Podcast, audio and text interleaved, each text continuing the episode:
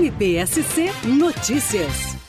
As medidas protetivas de urgência são ordens judiciais previstas na Lei Maria da Penha para proteger mulheres em situação de risco que sofreram violência doméstica ou familiar, como agressões físicas, ofensas e ameaças. Essas medidas protetivas servem para afastar o agressor tanto da vítima quanto das testemunhas.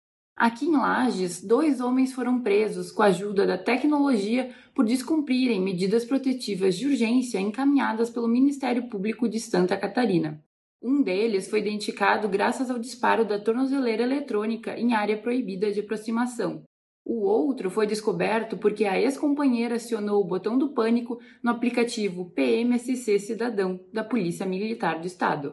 Essas prisões mostram a importância das medidas protetivas de urgência, porque são a forma mais efetiva de prevenir a violência e possibilitam que a rede de proteção atue em favor daquela vítima.